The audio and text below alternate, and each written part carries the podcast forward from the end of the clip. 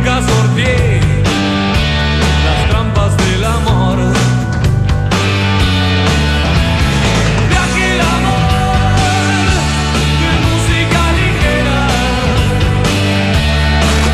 Muy buenos días.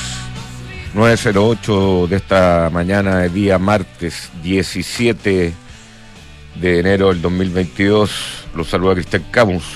Bienvenido a Información Privilegiada. Mientras el señor director abre un regalo. Y no sé qué le llegó, parece que es una tarjeta de crédito.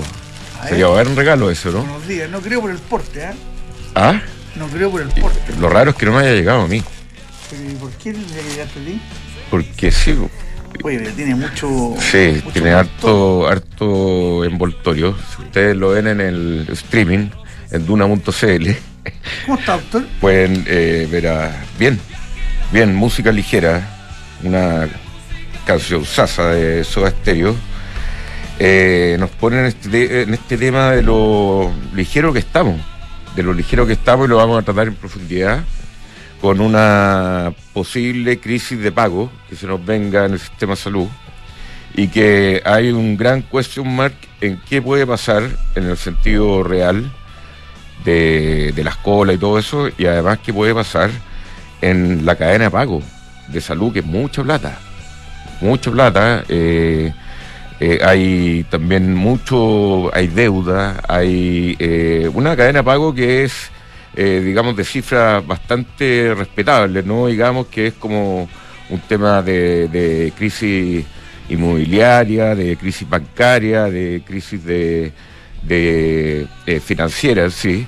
Pero en el mundo real va a quedar afectada muchísima gente si es que esto lo seguimos tomando a la ligera, como con la con las afirmaciones del señor de Fonasa, que no sé cómo va a recibir a toda la gente que se que quebra la ISAPRE de un minuto a otro o en un plazo más o menos corto, eh, y dice que él no está loco.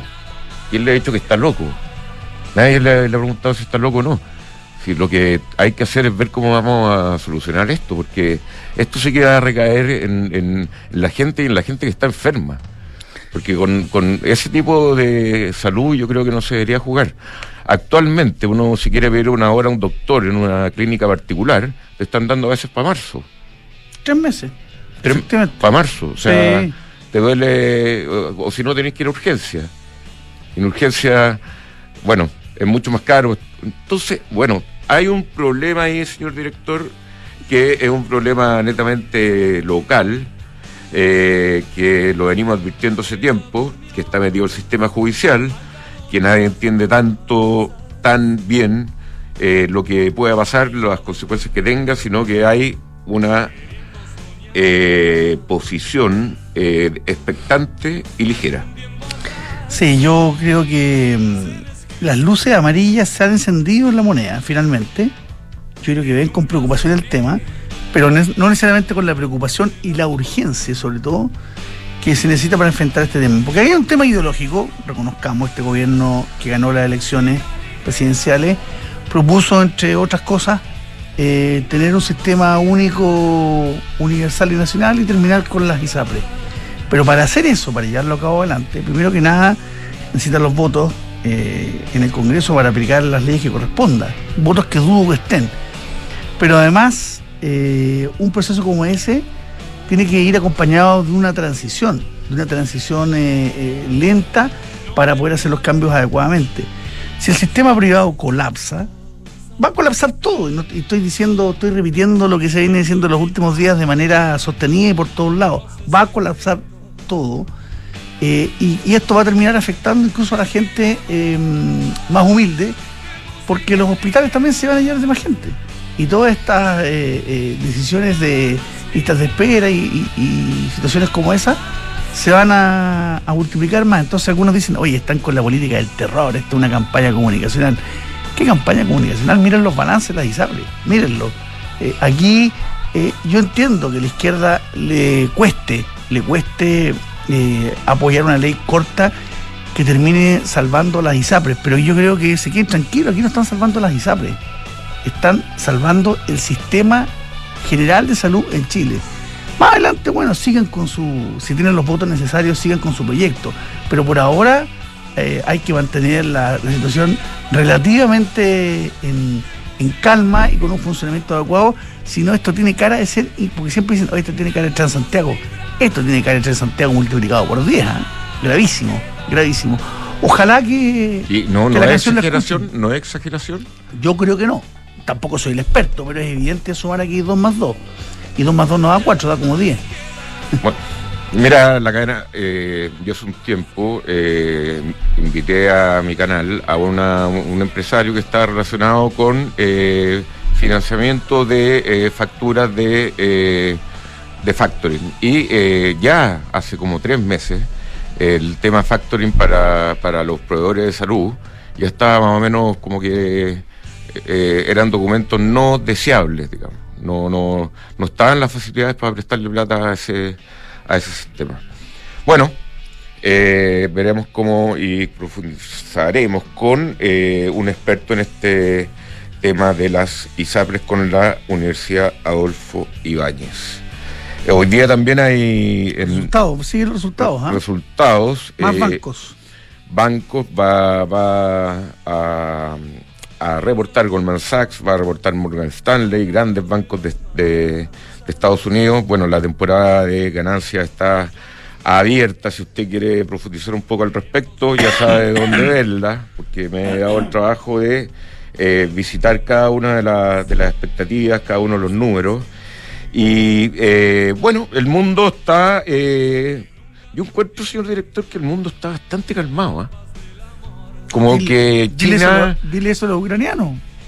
Bueno, es que perdone, sí. Es, es que ese, eso, ese, ese problema, como que está un poco más. ¿Sabes lo que pasa? No, sí, sí, yo te lo hago en broma, pero no es para, no es para, para nada para hacer broma. Pero lo que pasa es que lo que ocurre en este tipo de cosas, se empiezan a normalizar y nos empezamos a acostumbrar de un país abusador contra un abusado y empieza a pasar el tiempo, pasar el tiempo, pasar el tiempo y, y cada ciertos días aparece una noticia como que se descuadra un poquito, pero después volvemos a la normalidad, entre comillas, y esa normalidad, entre comillas, es invasión, es muerte, es eh, que la gente lo pase muy mal.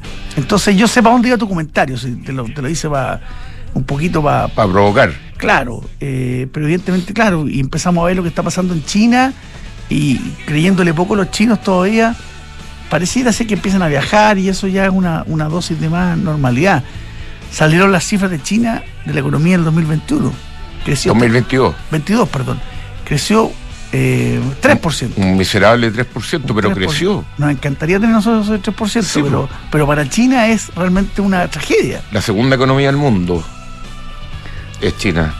Y creció un 3%, eh, la meta era un 5.5%, que ya estaba perdida hace rato en, la- en las mediciones chinas. Y, pero a mí, con todas las restricciones que, que- se dicen que han tenido lo- lo- los chinos, con ciudades cerradas, con gente que no puede ir a trabajar, ya que crezcan un 3% es algo bastante eh, sano, en el fondo. Y eh, porque no sería sano que los chinos nos digan que crecieron al 7% con pandemia, o al 6%. Un 3% un cre- yo lo considero casi milagroso para las medidas que, que implementaron. Eh, bueno, el cobre hoy día está cayendo, un 1,32%, pero lo lindo de esto es que el número en el cual está el cobre es 4,16. Eh, también se ha mantenido eh, más o menos a raya el precio del petróleo, 80.55 el barril, hoy día subiendo un 0,57%. Eh, ¿Qué más? En- El en- dólar. El dólar probablemente consecuencia de esa caída del cobre subiendo eh, 4 pesos, 0,5%, se está transando hasta ahora en 825 pesos. Oye, y eh, bueno, Los Europa mercados está- están ro- rojo, ¿no? Los mercados están en rojo, sí, Sí, eh, pero levemente. El DAX alemán, que está abierto en este minuto, un 0,04% de caída. El eh, índice en Inglaterra, un 0,32%. Bastante suave las caídas, 0,5% el Eurostock 50. Y los futuros de Estados Unidos, no sé si los tiene por ahí, Sí, también son- están en terreno negativo levemente, pero el terreno negativo en torno a entre 0,15 y 0,25%. Perfecto. Perfecto. Oye, eh, tenemos dos invitados interesantes, así que eh, le vamos a dar un poco más de, de tiempo. No sé si quiere agregar algo más. Eh, acá nos pone en la pauta eh, nuestro querido aerodinámico que la señora Rosario Navarro es la primera mujer en postular a presidir la SOFOFA en 140 años. Va muy bien, va muy va, bien va bien acompañada. encaminada, qué bueno. Va muy bien acompañada porque va con Gonzalo Said, a quienes muchos eh, creían que voy a ser candidato. Gonzalo Said, parte, obviamente, una de las ramas de la, del grupo Said, embotadora Coca-Cola Andina, parte de lo que es Scotiabank, eh, en- no solo en Chile, sino que ahora en, en América, en Parque Arauco. Y también va acompañada de eh, Abun, el gerente general de, de la Sudamericana Vapores. Así Sí. que va muy, creo que una candidatura muy, muy sólida Que Abun en el fondo representa al grupo Luxi. y les ganó un poco el quien vive a, a otros que andaban exactamente en lo mismo. Así que parte la carrera por la Sofofa, que es una carrera siempre interesante y competitiva. Oye, qué bueno, una mujer eh, vecina mía, Además, vive al frente mío. mira tú, Así que. eh, pobrecita, escucha tu música. sí, pero le gusta. Ah, ya. Le gusta, así que no hay, no hay, no hay problema ahí. ¿Qué, qué pasó con el.? Ya. Vamos entonces a las menciones. Vamos. Oye, no, solo, solo agregarte una cosa que en, en materia de resultados dijimos de los bancos, también hay hoy día de United Airlines. Mañana, no, el jueves hay de Netflix, importantes datos siempre y de Procter Gamble. Y mm, nada, eso. Muy bien. Bueno, si usted quiere estar más al detalle con todas estas informaciones, no simplemente oírnos y quiere una asesoría de verdad en la administración de sus activos, hable con Falcom, los amigos de Falcom que atienden clientes institucionales, family office, fundaciones y personas de alto patrimonio. ¿Tienes operaciones en todo Chile y buscas soluciones de movilidad para tus empleados? El leasing operativo de Conorrent te entrega la mejor solución ya que cuenta con servicios técnicos con talleres propios y una amplia cobertura nacional. Asesórate con expertos y, con, y cotiza en Econorrent. Mejor tarifa, mejor servicio. Y esto de, de que con cuatro años de arriendo garantizado es mucho más fácil invertir. En Almagro, a ojo cerrado, almagro.cl slash espacio I. La modelo Scrambler de Ducati desde hace años eh, ha sido de verdad que una sensación desde que llegó. ¿ah? El modelo de 803 centímetros cúbicos con todo el look cool, vintage y tecnología moderna, de juvenil está en promoción, doctor. Bajó del precio de lista que estaba en 11 millones 800 mil pesos y, se está vendiendo ahora en 9 millones 490 mil pesos con financiamiento. Hay poquitas unidades. ¿eh? Se negocia, digitaliza en el proceso de compras de las empresas para que consiga ahorros, control y trazabilidad de sus compras. Digitalice las compras de su empresa con cenegocia.com. Bueno, doctor, tú sabes, porque formaste parte del inicio, Mercado G lleva más de 10 años operando en Chile, tiene una app extraordinaria y una página web muy fácil, muy simple. Tú puedes tradear, das unos pocos datos y puedes tradear rápidamente, comprar monedas, comprar eh, eh, bonos, comprar acciones en cualquier mercado. Todo eso lo puedes hacer a través de mercadosg.com.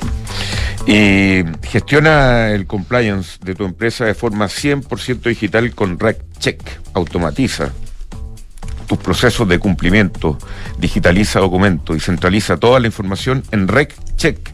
RecCheck con Q. Eh, reccheck.com. Bueno, y si quieres arrancarte un fin de semana y llevas mucho equipaje, no te preocupes, doctor. Porque llegó la nueva versión del Peugeot Landtrek Diesel 4x4, caja automática y un motorazo de 180 HP. Una camioneta que te lleva a todos lados y hecha bajo la norma Euro 6, que es la norma más exigente que hay eh, para los autos en Europa. Peugeot Landtrek Diesel 4x4 es atracción en todos tus terrenos. Eh, Book, un software integral de gestión de personas que te permite llevar la felicidad a toda la gente que trabaja contigo a un nivel eh, mucho más feliz, automatizando todos los procesos administrativos y en una misma plataforma. Súmate a la experiencia Book y crea un lugar de trabajo más feliz. Visita Book, de larga, uk.cl. PwC tiene la combinación única de capacidades multidisciplinarias que te ayudarán a generar valor para la sociedad en general, tus accionistas y tu entorno. ¿Qué es lo que es todo esto? The New Equation, que son nuevas soluciones para un mundo distinto, cosa que nos eh, invita PwC siempre a, a mirar de las cosas desde otra manera. Y antes de ir a la entrevista, que al parecer está funcionando la cábala de, Nicolás Vergara, eh, que no hay que mencionar a los invitados antes, pero te voy a decir igualmente que si tu objetivo es conocer nuevas culturas, tener un lugar para llamar hogar o perfeccionar tus conocimientos, cúmplelo invirtiendo desde tu app en la sección Objetivos en santander.cl, Santander tu banco.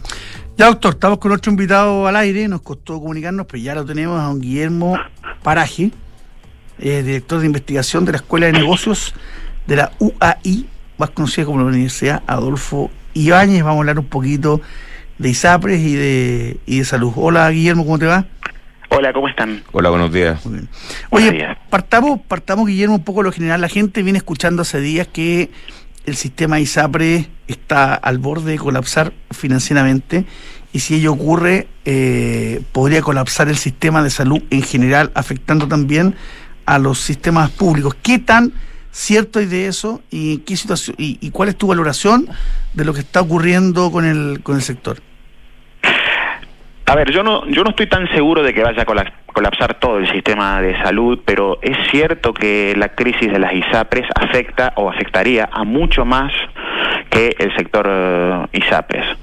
Hay varios eh, actores que están ciertamente conectados con, con las ISAPRES, conectados en, en no, no, no en términos de propiedad, o no siempre en términos de propiedad, sino en términos de operatoria, como pueden ser, por ejemplo, los prestadores privados, que, que, que en buena parte se financian con prestaciones que eh, cubren las ISAPRES, que están cubiertas, los seguros eh, complementarios, eh, que, básicamente eh, cubren la parte que las ISAPRES no cubren, y, hay una serie de, de- seguros complementarios que, que, que están involucrados acá, los que venden las compañías de seguro, los bancos, ahora venden, la- no, no, no venden, pero, pero a ciertas, ciertos colegios eh, privados también los, los exigen, las clínicas tienen lo suyo, es decir que es un sector o, hay una, una, una multiplicidad de agentes que, ciertamente están siguiendo con mucha atención el, el desarrollo de, de, de esta situación porque, porque se verían afectados.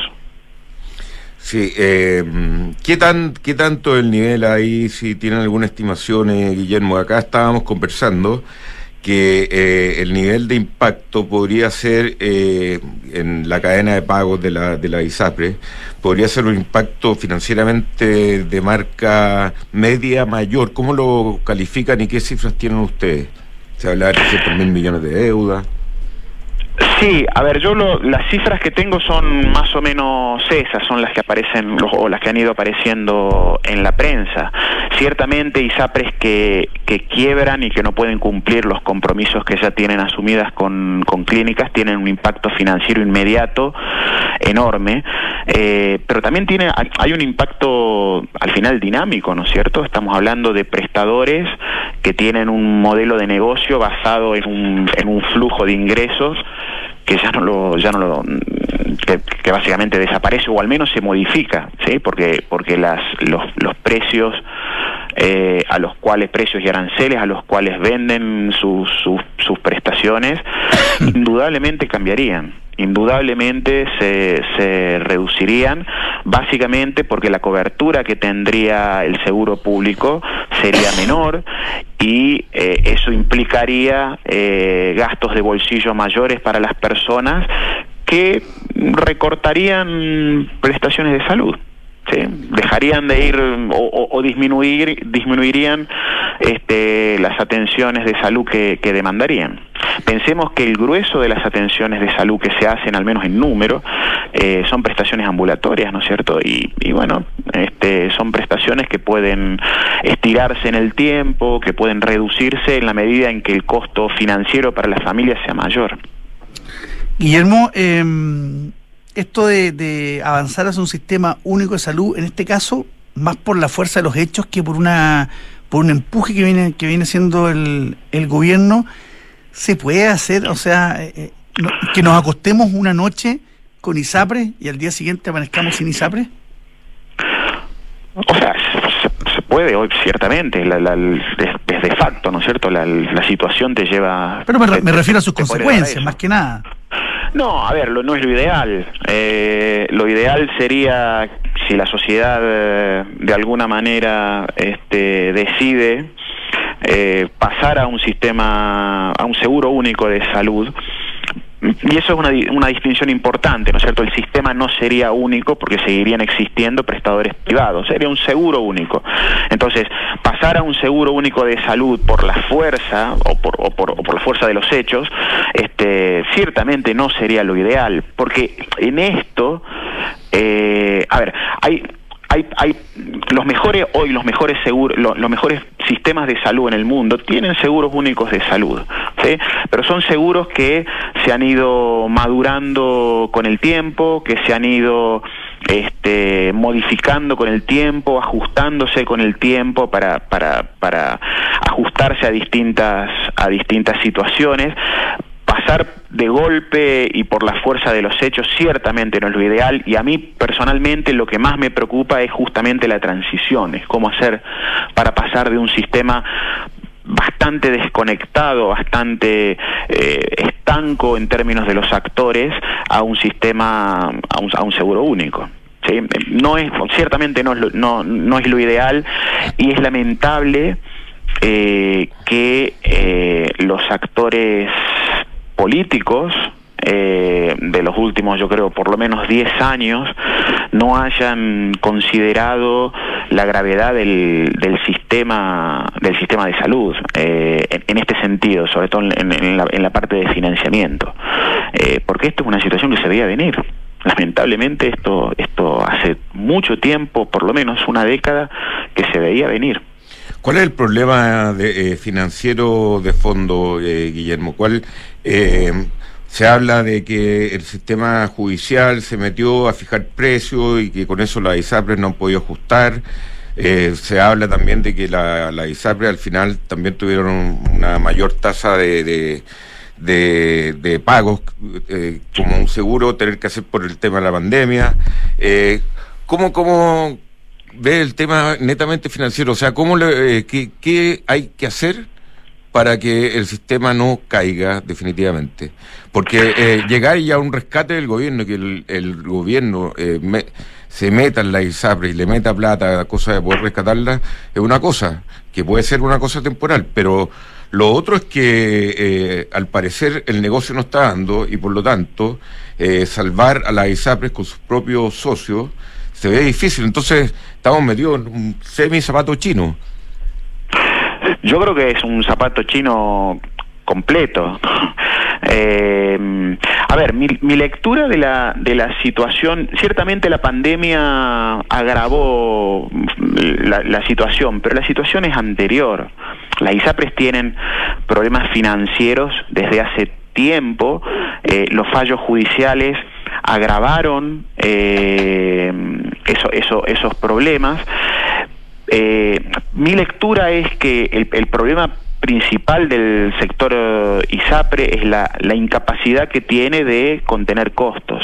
En general los sistemas de salud modernos han ido, han ido variando, digamos, los que mejor funcionan, han ido variando hacia esquemas de eh, se le llama risk sharing, es decir, compartir riesgos con los prestadores. ¿sí? Similar a lo que es el auge, uno, uno podría eh, pensar, lo que, lo que son las prestaciones GES, el financiamiento de las prestaciones GES. Es decir, se compran soluciones de salud, se compran paquetes, eh, se compran soluciones a diagnósticos y el asegurador y el prestador comparten riesgo. Es decir, si el, si el, si el prestador, el médico, para ponerlo en simple, resuelve el problema eh, a tiempo eh, y lo resuelve bien y el problema no se complica, gana dinero. Y si el problema no se, com- se, complica, bueno, pierde dinero y el asegurador no tiene que pagar tanto por, por, por las prestaciones que se tienen que hacer. El sistema chileno de ISAPRES, este, básicamente lo que, lo que hace en gran medida es pagar por prestación. Es decir, uno va una vez al médico y el médico le cobra el ISAPRE. O, o, o, o- el ISAPRE paga parte de esa consulta. Va dos veces, paga dos veces, paga tres veces. Entonces, hay una tendencia a eh, la sobreutilización del sistema. Y eso se agrava muy fuertemente, muy fuertemente, con el tema de los seguros complementarios, que básicamente le, le quitan eh, la, la, responsabilidad financiera a los usuarios. Si yo voy a un, a un médico que me cobra 50 mil pesos y porque tengo seguro complementario termino pagando dos mil pesos ¿sí? en, una en una en una visita porque el ISAPRE me cubre una parte y lo que no me cubre el ISAPRE el 80% me lo cubre mi seguro complementario bueno yo no no voy a tener eh, ningún tipo de, de, de restricción a la hora de decidir si voy al médico o no voy al médico. Me va a doler cualquier cosa y voy a ir al médico. Básicamente el único costo que voy a tener ahí es el tiempo entonces es un sistema que tiende naturalmente por ese tipo de incentivos que, que, que, debieran haber sido regulados desde hace mucho tiempo, este, tiende a el, al, al sobregasto. Entonces las ISAPRES, por, yo creo que por incapacidad, pero también por el modelo de negocios en, el, que se encuentran, han tenido muy pocas herramientas para eh, contener esos costos. Eh, y obviamente eso se agravó con eh, los fallos judiciales. En la medida en que las ISAPRES podían traspasarles esos mayores costos a los, a los usuarios, algunos de esos usuarios terminaban yéndose del sistema justamente por esos mayores costos, pero en la medida en que las ISAPRES podían transferir los, los mayores costos, bueno, eso no era tan grave. En el momento en que la justicia dijo que era injusto que las ISAPRES transfirieran esos mayores costos a los, a los usuarios, ahí empezó el problema financiero serio. Guillermo, pero eh, tú dices que las ISAPRES no han logrado contener esa alza de, de, precios del sector, pero el sector público tampoco lo hace. Y la diferencia es que lo terminamos pagando todo y vamos generando déficit y, y, va pagando el papá Estado todos los, todos los años y no hay ningún control tampoco sobre eso. Y vemos, y vemos además una productividad en el sector público bastante más baja que en el sector privado. Totalmente de acuerdo. Sí, en, términos de productividad es, es, mucho es mucho menor.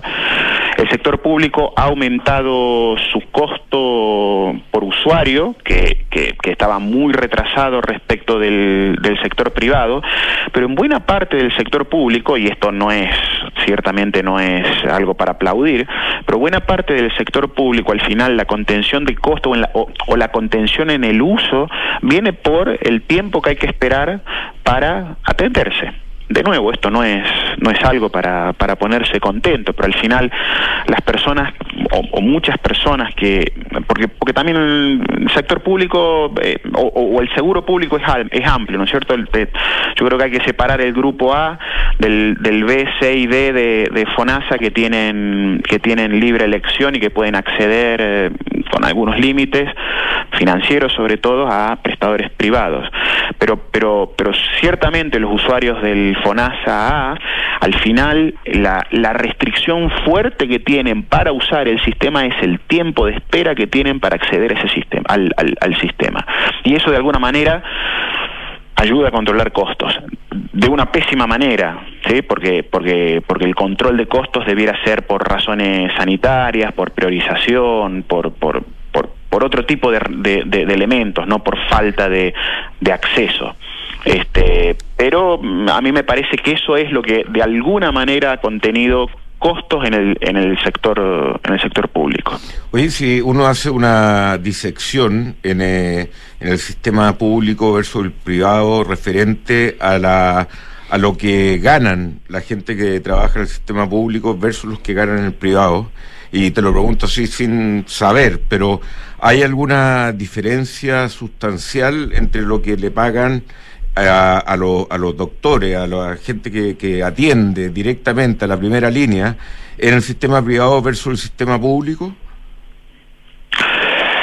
A ver, yo no tengo cifras eh, precisas, si tengo evidencia anecdótica, por decirlo de alguna manera.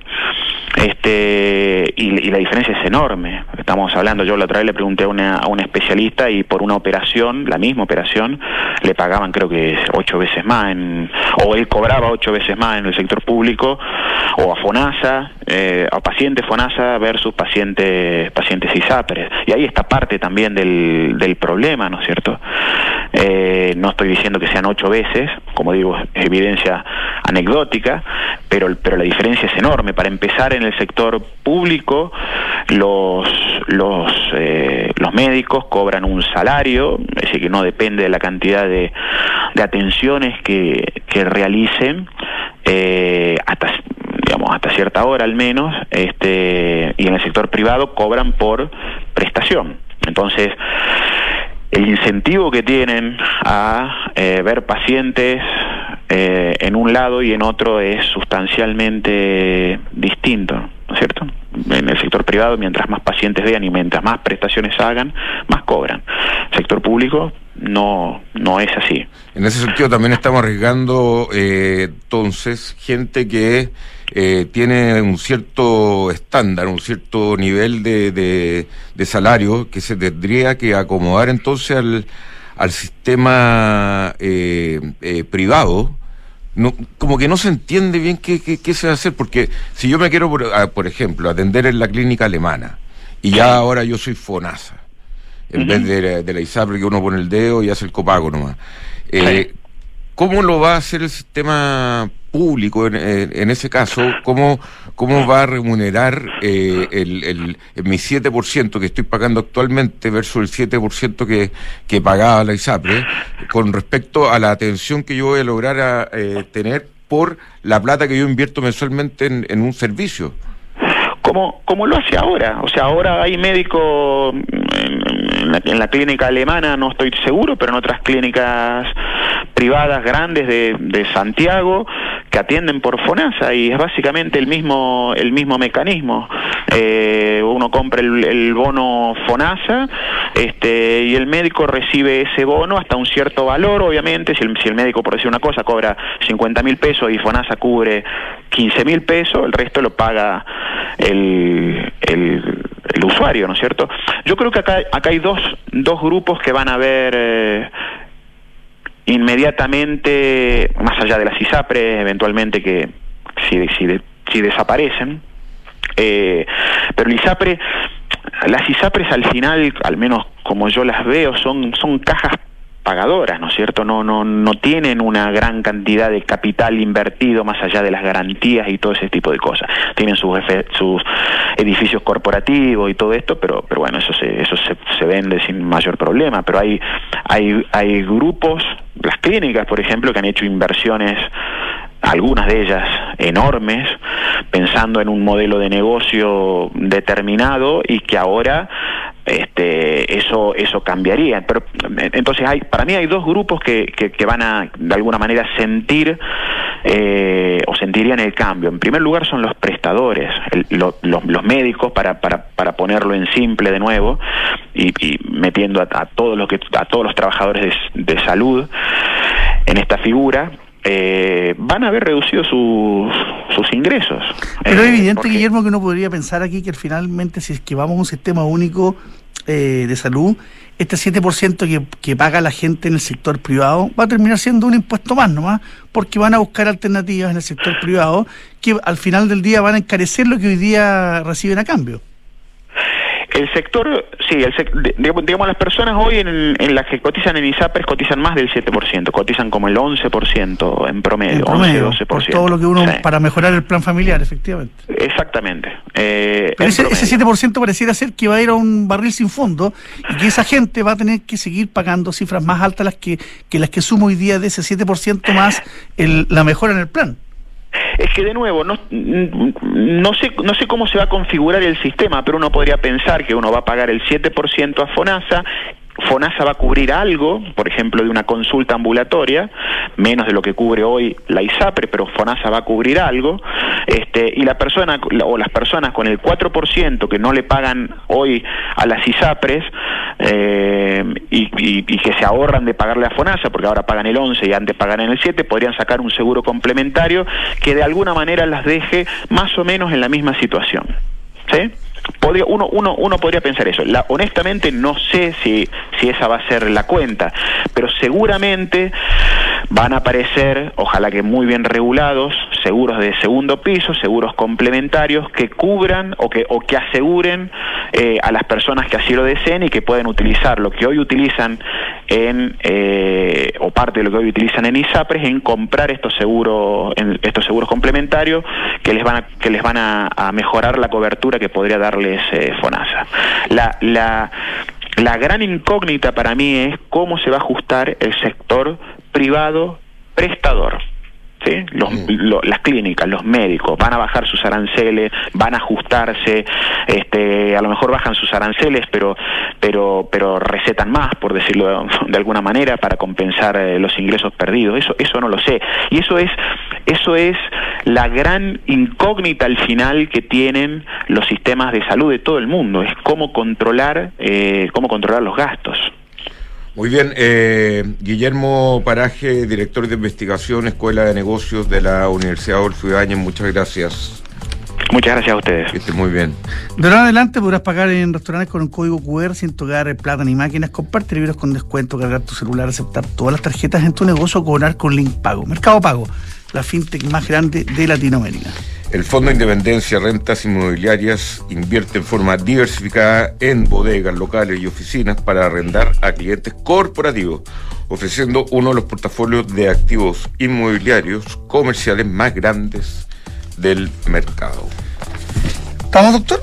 Estamos. Vamos entonces con nuestra siguiente invitada, doña María Teresa Vial, presidenta de la Cámara de Comercio de Santiago. Hola María Teresa, ¿cómo te va?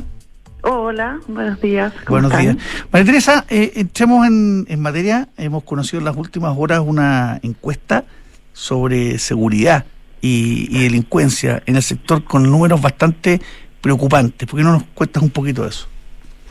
Sí, bueno, lamentablemente eh, hemos hecho encuestas durante todo el año y la verdad es que tenemos una tendencia muy, muy negativa eh, y hemos detectado que el 70% de los encuestados, esto unas 1.200 personas, eh, percibe al país como inseguro y solo un 8% de los encuestados lo considera seguro y eso por supuesto impacta muy fuertemente al comercio eh, porque las personas no se sienten seguras de poder acudir eh, a los establecimientos a adquirir sus bienes. Así que la verdad es que estamos en una situación tremendamente compleja, pero que también nos entrega una serie de oportunidades que tenemos que aprovechar. ¿Cómo, cómo está María Teresa? Eh, sabemos que la, la Pascua no estuvo tan tan activa en, en diciembre, hubo una, una caída en el, en, en- el índice de, de- comercio del IMASEC, de, entiendo que era como 8,8% creo, de caída general. Eh, ¿Cómo, ¿Cómo están los números en, en la Cámara de Comercio de Santiago? ¿Cómo estuvieron los números en- en esta temporada eh, de diciembre versus lo que fue lo general? ¿Y eh, cómo se está viendo esta, esta quincena de enero? Mire, la verdad es que sí tuvimos un año eh, bastante negativo eh, y nosotros estamos estimando que la caída en el año fue en torno al 5%, todavía no tenemos las cifras oficiales, pero entre un 5 y un 6% la caída del año. Incluso el comercio electrónico cayó, que venía durante 10 años creciendo a tasas de eh, dos cifras y la verdad es que, por ejemplo, en octubre cayó un 20%, así que tuvimos cifras bastante negativas. Eh, efectivamente, la Navidad no fue eh, la excepción eh, y eh, eh, estos primeros días de enero, que en general es una época en que nosotros eh, hacemos liquidaciones, eh, es algo tradicional, pero ha habido más inventario. eh, y por supuesto las liquidaciones son más profundas, en general en bienes como de temporada, claramente, pero de todas maneras eh, ha sido muy, muy complejo y proyectamos un próximo año también bastante complejo y hay unas caídas entre eh, o- por ver algo positivo, digamos, entre un incremento de un 1% y una caída de un 5%, y eso dependiendo de varios factores, inflación, por supuesto, certidumbre, eh, tipo de cambio, y etcétera, digamos. Eh, pero eh, esas son las cifras más o menos que proyectamos. Con más seguridad, una caída el próximo año de un, un menos 3%, y eh, en el último trimestre esperamos alguna recuperación, pero espero equivocarme y que sea un incremento de- del 1%.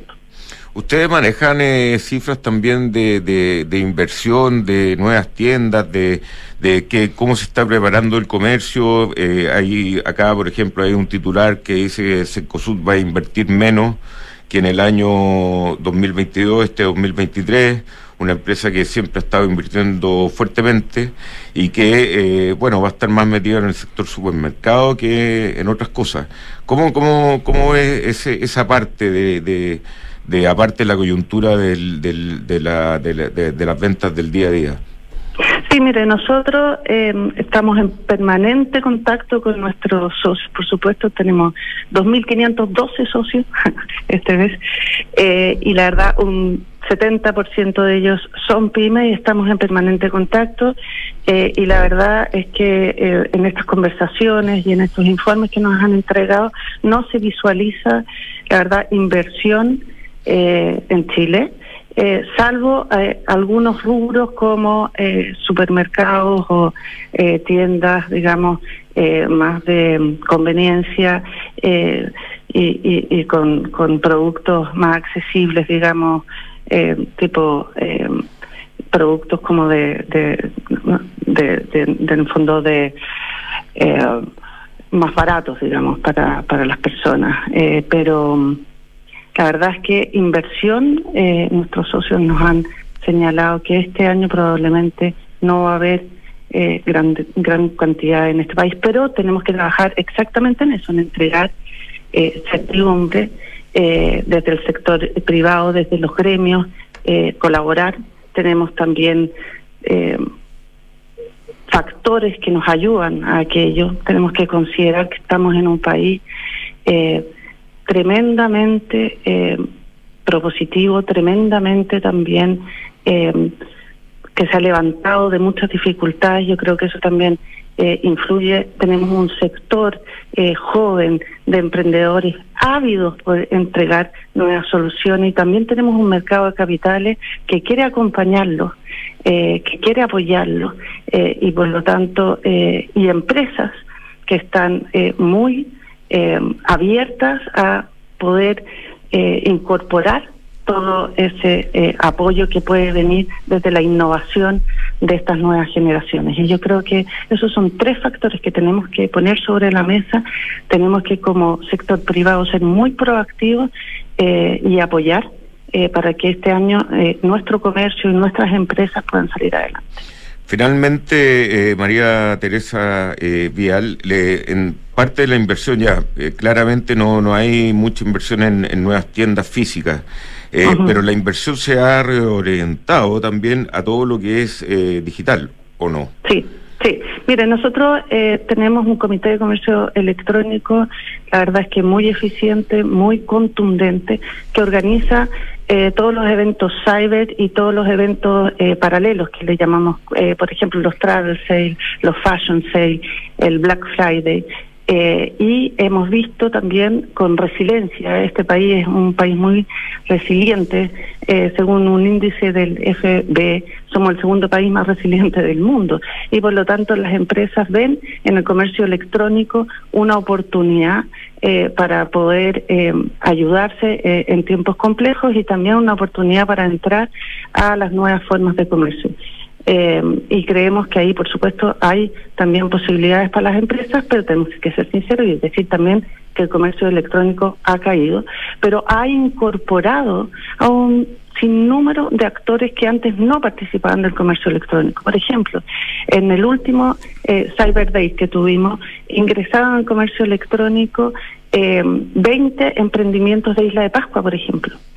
Eh, y eh, estas nuevas tecnologías le han dado la oportunidad a las personas también de poder conectarse con este pequeño emprendimiento, con esta pequeña innovación y con personas que van ingresando al sistema y lo van haciendo más contundente y también más atractivo para las personas. Así que creemos, por supuesto, que ahí, eh, en esta materia donde hay innovación, eh, existe la posibilidad también de encontrar herramientas para que el comercio eh, pueda levantarse antes. Muy bien, María Teresa Vial, eh, presidenta de la Cámara de Comercio de Santiago, muchas gracias y que no tengamos un año tan malo nomás. No, vamos a tener un año eh, por sobre el 1%. Vamos a trabajar para eso todos y muy activamente. Muchas gracias. Muchas gracias. Gracias, a ti. Teresa. Bueno, nosotros vamos y volvemos, señor director, con el pantallazo. Cotiza y licita las compras de tu empresa con Cenegocia. En Cenegocia digitalizamos el proceso de cotizaciones y licitaciones para que las compras de tu empresa sean rápidas, consigas ahorros y tengas total trazabilidad. Con más de 20.000 proveedores conectados en línea, en Cenegocia consigues mejores precios, más ofertas y nuevos proveedores para tus compras empresariales. Ya lo sabes, cotiza y licita en Cenegocia. Visítanos en cenegocia.com. Desde hoy, contratar una cuenta corriente en dólares es tan fácil que lo puedes hacer en solo tres clics. Si eres cliente Santander, contrátala 100% digital. Una cuenta con la que podrás comenzar a guardar tus dólares para transferir al extranjero, recibir transferencias en dólares, comprar y vender dólares online e invertir en mercados internacionales y mucho más. Conoce más y contrátala en www.santander.cl. Santander, tu banco. Infórmese sobre la garantía estatal de sus depósitos en su banco o en www.cmfchile.cl. De ahora en adelante, podrás pagar en restaurantes con un código QR sin tocar dinero ni máquinas, comprarte tus libros de estudio con descuentos, cargar tu celular sin salir de casa, aceptar todas las tarjetas en tu negocio o cobrar con un link de pago. Por eso y muchísimo más, de ahora en adelante Mercado Pago, la fintech más grande de Latinoamérica. ¿Tu empresa está obligada a reportar a la UAF? ¿Ha sido fiscalizada? RegCheck es la mejor solución para cumplir con la regulación WAF, proteger la reputación de tu negocio y directores, agilizar procesos comerciales y cumplir con las mejores prácticas ESG. Fácil de implementar, 100% digital y en la nube. Todo por un conveniente fee mensual. Fintechs, inmobiliarias, factorings, AGFs y más de 150 clientes en Latinoamérica confían en nosotros. RegCheck con Q por un ecosistema de negocios más transparente y sostenible. RegCheck.com. Cada viaje necesita un equipaje. Cada equipaje, una aventura. Cada aventura necesita un terreno. Y en cada terreno necesita solo una cosa. La nueva versión de Peugeot Landtrek Diesel 4x4. Con tracción y rendimiento para ir donde quieras. Con caja automática, motor de 180 HP y hecha bajo la norma Euro 6. La nueva versión de Peugeot Landtrek Diesel, automática y 4x4. Esa tracción en todos tus terrenos. Conoce más en peugeot.cl. Mercados G es un broker chileno que lleva más de 11 años entregando a sus clientes acceso a los mercados financieros globales, con la posibilidad de ganar con el alza o la baja en el precio de una acción, el dólar o el índice bursátil que prefieran. Este verano regístrate y opera desde tu teléfono, en el lugar donde estés. No te pierdas ninguna oportunidad. Aprovecha el bono de un 10% extra al crear tu cuenta y comienza a invertir hoy. Los CFD no constituyen valores de oferta pública. Infórmese respecto a los riesgos del apalancamiento. ¿Has escuchado la frase que dice, la confianza es la nueva divisa de los negocios? En PwC creemos en esa premisa, pues estamos convencidos que, al administrar una organización con la confianza en el centro, estás garantizando su éxito a largo plazo. En PwC reunimos el mejor talento multidisciplinario con tecnología de última generación. Conoce más en pwc.cl. Antes de invertir en un departamento sabía que quería tener una propiedad para el futuro, pero no sabía con qué inmobiliaria. Quería una que fuera responsable, con experiencia y que ofreciera un buen servicio pre y postventa. Por eso cuando conocí a Almagro y supe que tenía 45 años de trayectoria, me aseguré en elegir un departamento con excelentes terminaciones, que fuese de calidad y que me permitiera tener una alta demanda de arrendatarios. No tuve ni un pero e invertí a ojos cerrados. ¿Quieres saber cómo lo hice? Entra a almagro.cl slash espacio I. Almagro. ¿Cuándo eres más feliz en el trabajo? ¿Cuando no te sientes capaz o cuando puedes capacitarte? ¿Cuando cada trámite es un dolor de cabeza o cuando tus papeles están al alcance de un clic? ¿Cuándo eres más feliz? ¿Cuando te valoran como un recurso o como una persona? En Book nos centramos en las personas. Por eso queremos cambiar la forma en que tu empresa las gestiona. Porque una vez que cambias el switch, puedes cambiar la vida de tus colaboradores. Cámbiate a Book y crea un lugar de trabajo más feliz. Visítanos en buk.cl. En Falcom Asset Management somos expertos en inversiones. Nuestro compromiso es dar seguridad a nuestros clientes que los ayudaremos a alcanzar sus objetivos financieros de largo plazo. Falcom Asset Management es liderado por sus socios, quienes con su experiencia permiten asegurar la continuidad en la filosofía de la compañía, la calidad de los procesos y el servicio a los clientes. En Falcom Asset Management construimos relaciones duraderas con nuestros clientes, basadas en excelencia, servicio y confianza.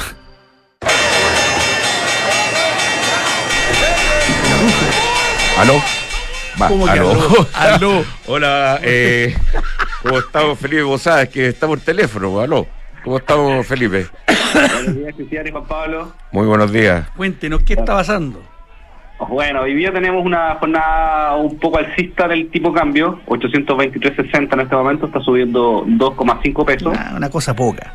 Una cosa poca, sí, el, el, el top estuvo prácticamente en los 827 y el bottom estuvo en 820.70. El, el euro peso sube un poco más fuerte a 893 eh, y eh, bueno, hoy día tenemos una, una jornada más bien bajista en el cobre, que concuerda con la subida que tenemos en el tipo cambio, que pues el cobre está cayendo 1,5% más o menos, con el dólar index relativamente plano. Sí, ¿ha influido en algo esta, este número oficial de China o no? ¿Es que estén los mercados más o menos negativos o eh, están atentos a otras cosas los mercados? O sea, en general ayer vimos noticias macro de China reportadas al cierre, ahora, cerca de las 11 de la noche, hora de Chile, relativamente positivo. Yo creo que lo que está moviendo un poco más la bolsa hoy día son los reportes de los grandes bancos, los, los seasons, que estamos en temporada de resultados en Estados Unidos. Eh, Morgan Stanley eh, acaba de entregar sus números, superó en EPS y en revenue, está subiendo entre mercado 1%, pero Goldman Sachs decepcionó bastante feo, porque lo sí está cayendo prácticamente 2%. Yo creo que eso en general es lo que tiene al, al mercado, a los futuros del S&P 500 levemente negativo. Muy bien, eh, Felipe, muchas gracias. Felipe Bozada, Gracias a ustedes. eh, director y miembro de comunidad de traders. Muy buenos días, señor Buenos director. días, doctor.